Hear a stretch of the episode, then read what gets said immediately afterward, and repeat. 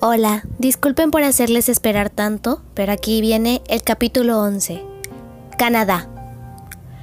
Teníamos en Auschwitz-Birkenau un edificio que no sé por qué se llamaba Canadá. Dentro de sus muros se almacenaban las ropas y demás pertenencias quitadas a los deportados cuando llegaban a la estación o cuando se iban a duchar. O en el vestíbulo del crematorio. El Canadá contenía una riqueza considerable porque los alemanes habían animado a los deportados a que se llevasen sus objetos de valor. ¿No habían anunciado acaso en muchas ciudades ocupadas que no era contra las ordenanzas llevarse los efectos personales consigo? Esta invitación indirecta resultó mucho más eficaz que si hubiesen indicado directamente a las víctimas que se llevasen sus joyas. En realidad, muchos deportados se llevaban cuanto podían con la esperanza de ganarse algunos favores a cambio de sus objetos de valor. En los equipajes se encontraba un poco de todo, tabaco, chamarras de piel, jamón ahumado y hasta máquinas de coser. ¡Qué cosecha tan magnífica para el servicio de recuperación del campo!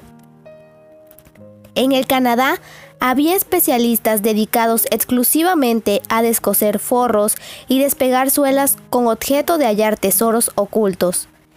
El sistema debió dar a los alemanes buenos resultados, porque encargaron de la tarea a un contingente considerable de energía humana, integrado por cerca de 2.000 200 hombres y 2.000 mujeres. Todas las semanas salían de Auschwitz para Alemania uno o más trenes atiborrados de productos procedentes del servicio de recuperación. A los numerosos objetos quitados a los deportados o sustraídos de sus equipajes se añadía el pelo de las víctimas procedente de los rapados de vivos y cadáveres, entre los artículos almacenados en el Canadá que más dolorosamente me impresionaron, había una fila de coches de niño que me trajeron al pensamiento a todos los desgraciados párvulos que los alemanes habían ejecutado.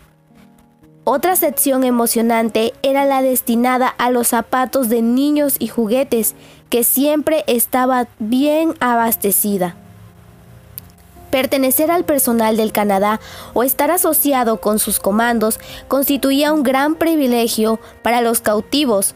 Estos empleados tenían numerosas oportunidades de robar y a pesar de sus amenazas de castigos severos, las aprovechaban cuanto podían.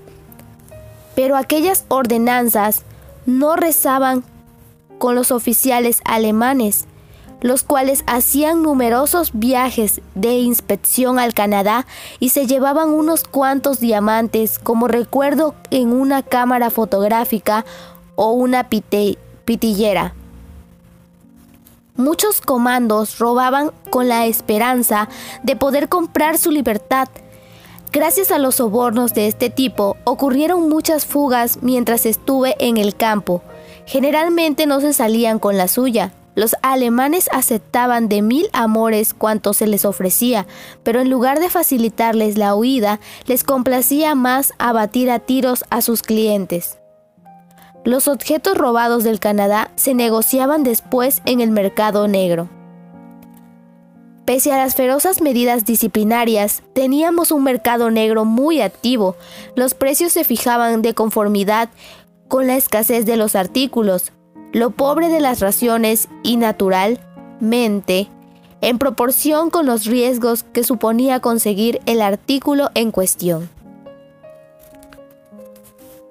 Por tanto, no debe extrañar que una libra de margarina costara 250 marcos de oro, o sea, cerca de 100 dólares, un kilo de mantequilla, 500 marcos, un kilo de carne, 1000 marcos, un cigarrillo costaba 7 marcos, pero el precio de una fumada estaba sometido a fluctuaciones.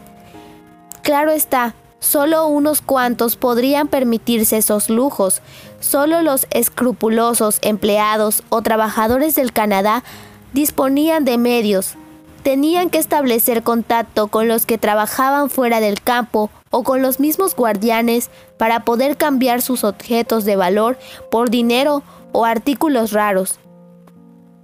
En estos dobles cambios perdían mucho. A veces una joya de gran valor se cambiaba por una botella de vino ordinario. También contribuía al tráfico el personal de la cocina. Ellos eran igualmente de los privilegiados, en comparación con un prisionero común. Se comía mucho mejor en la cocina. Además, todos los que trabajaban allí podían conseguirse ropas mejores a cambio de otros objetos, o sea, al sistema de comercio por trueque. Los alimentos robados se cambiaban por zapatos o chaquetas viejas. Todas las tardes, entre las 5 y las 7, funcionaba fuera de las barracas un concurrido mercado negro. Este tipo de tráfico en especie era resultado natural de las condiciones locales en que vivíamos. Era difícil sustraerse a él. Yo pagué la ración de pan de ocho días por una prenda que necesitaba para hacerme una blusa de enfermera, pero además hube de sacrificar tres sopas para que me la cosiesen. Alimento o vestido era el eterno dilema en que nos encontrábamos.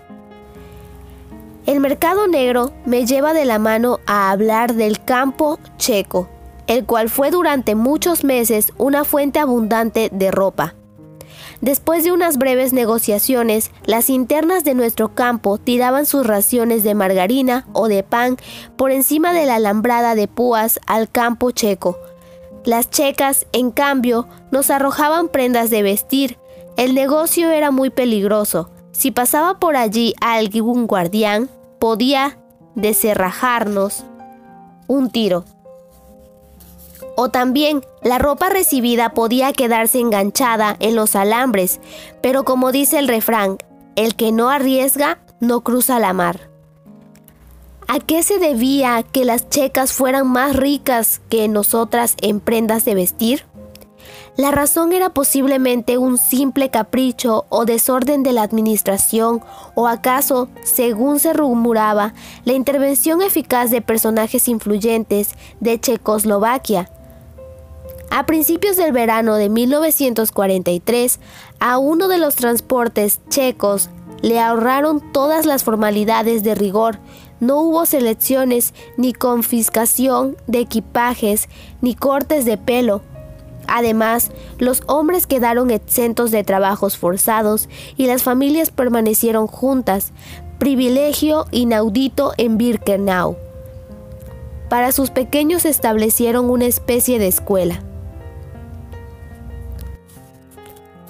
Los checos eran los únicos que recibían regularmente paquetes de sus familias, por lo menos durante cierto tiempo.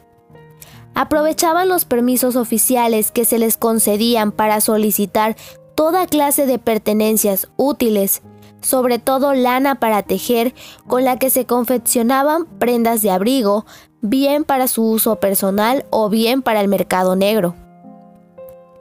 Pero aquella situación de privilegio iba a durar poco tiempo. Al cabo de seis meses, el trato de favor se acabó. Un día, los checos se enteraron de que los alemanes estaban preparándose para liquidarlos. Inmediatamente tomaron el acuerdo de sublevarse, pero la sedición fue un fracaso. En el último momento fue envenenado el jefe, que era un antiguo profesor de Praga se hizo cargo de la situación un criminal perdido y bestial. La noche siguiente se distribuyeron entre los checos más tarjetas postales para que informasen a sus parientes cercanos que estaban bien y que les pidiesen más paquetes de diferentes artículos. Pocas horas después fueron exterminados todos, viejos y jóvenes, enfermos y sanos. No se perdió tiempo en transportar allá a otros checos para que llenasen su campo. Tuve ocasión de comunicarme con el contingente del segundo tren. Estos checos fueron también objeto de un trato privilegiado, con excepción del alimento, que era abominable. Como animalillos hambrientos, sus hijitos vagaban junto a la alambrada esperando que alguien les tirase algún resto de comida o un pedazo de pan. Un buen día corrió la voz de que estaban siendo liquidados los integrantes del segundo grupo de checos. Primero se llevaron a los hombres, luego a las mujeres jóvenes. Los que quedaron en decir los niños y los viejos no se hicieron ilusiones, empezaron a cambiar cuanto tenían por un mendrugo de pan o margarina. Por lo menos querían antarse antes de morir. Aquella tarde, un muchacho checo que estaba enamorado de una joven de nuestro campo le dijo adiós a través de la alambrada de púas que nos separaba de ellos. Sabía cómo iba a terminar el día para él. Cuando veas las primeras llamaradas del crematorio al amanecer, le dijo, tómalo como mi saludo para ti. La chica se desmayó, él se la quedó mirando desde el otro lado del alambrado, con los ojos bañados en lágrimas. Nosotras la ayudamos a levantarse. Amada mía, continuó diciéndole, tengo un diamante que quería dártelo de regalo. Lo robé mientras trabajaba en el Canadá, pero ahora voy a tratar de cambiarlo porque me den ocasión de poder pasar a tu campo y estar contigo antes de morir. No sé cómo se las arreglaría, pero el caso es que lo consiguió y el muchacho se presentó. Todo el mundo sabía que se aproximaba el fin del campo checo. Podía ser cosa de un día más, acaso de unas cuantas horas solamente. La Blokova dejó a la joven pareja solas en su habitación. Las demás internas se plantaron por la parte de afuera para vigilar que no se presentase de repente algún alemán. Mientras se llevaba a cabo la revista rutinaria de la tarde, los checos fueron obligados a entregar su calzado. Aquella era una señal inequívoca. Ya entrada la noche, llegaron al campo numerosos camiones de basura. Los que quedaban todavía en el campo checo tuvieron que treparse a ellos. Algunos oponían resistencia, pero los guardianes los golpeaban a palos o los atravesaban con sus pértigas de ganchos. Pegadas a las paredes de nuestra enfermería, presenciábamos la horrible escena. La pequeña Bentretin vio cómo metían a empeñones a su novio checo en el vagón. La alborada nos sorprendió temblando delante de la pared. Acababan de arrancarle los últimos camiones. Nuestros ojos seguían la trayectoria del humo que erutaban los crematorios. Eran los restos de nuestros pobres vecinos. Durante la noche se le quedó casi completamente blanco el pelo a la joven Bertretin.